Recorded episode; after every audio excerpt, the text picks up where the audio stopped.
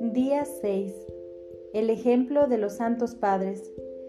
Considera bien los heroicos ejemplos de los santos padres, en los cuales resplandece la verdadera perfección y religión, y verás cuán poco o casi nada es lo que hacemos nosotros.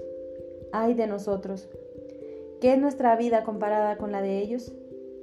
Los santos y amigos de Cristo sirvieron al Señor en hambre, en sed, en frío y desnudez, en trabajos y fatigas, en vigilias y ayunos, en oraciones y santas meditaciones, en persecuciones y muchos oprobios.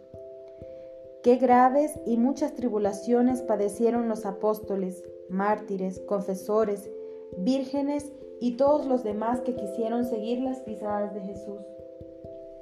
Pues en esa vida aborrecieron sus vidas para poseer en sus almas la eternidad. Qué estrecha y retirada vida hicieron los santos padres en el yermo. Qué largas y graves tentaciones padecieron. Qué de ordinario fueron atormentados del enemigo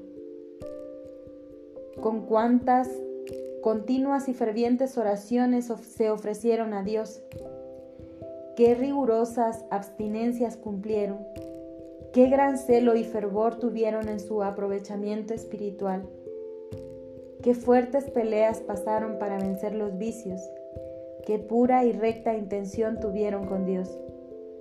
De día trabajaban y por la noche se ocupaban en larga oración, y aunque trabajando, no dejaban la oración mental. Todo el tiempo gastaban bien. Las horas les parecían cortas para darse a Dios y por la gran dulzura de la contemplación se olvidaban de la necesidad del mantenimiento corporal.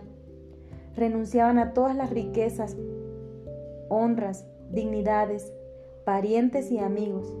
Ninguna cosa querían del mundo apenas tomaban lo necesario para la vida y les era pesado servir a su cuerpo, aún en las cosas necesarias, de modo que eran pobres de lo temporal, pero riquísimos en gracia y virtudes. Imitación de Cristo, libro 1, capítulo 18.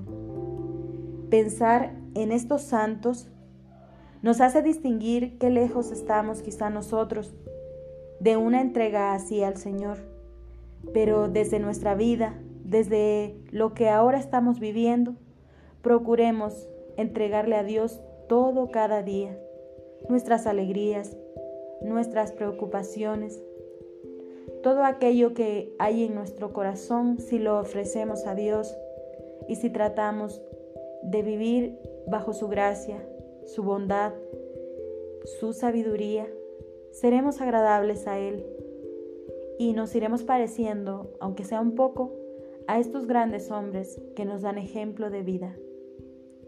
Que Dios te bendiga y tengas un bendecido domingo en el Señor. A continuación realiza las oraciones para todos los días.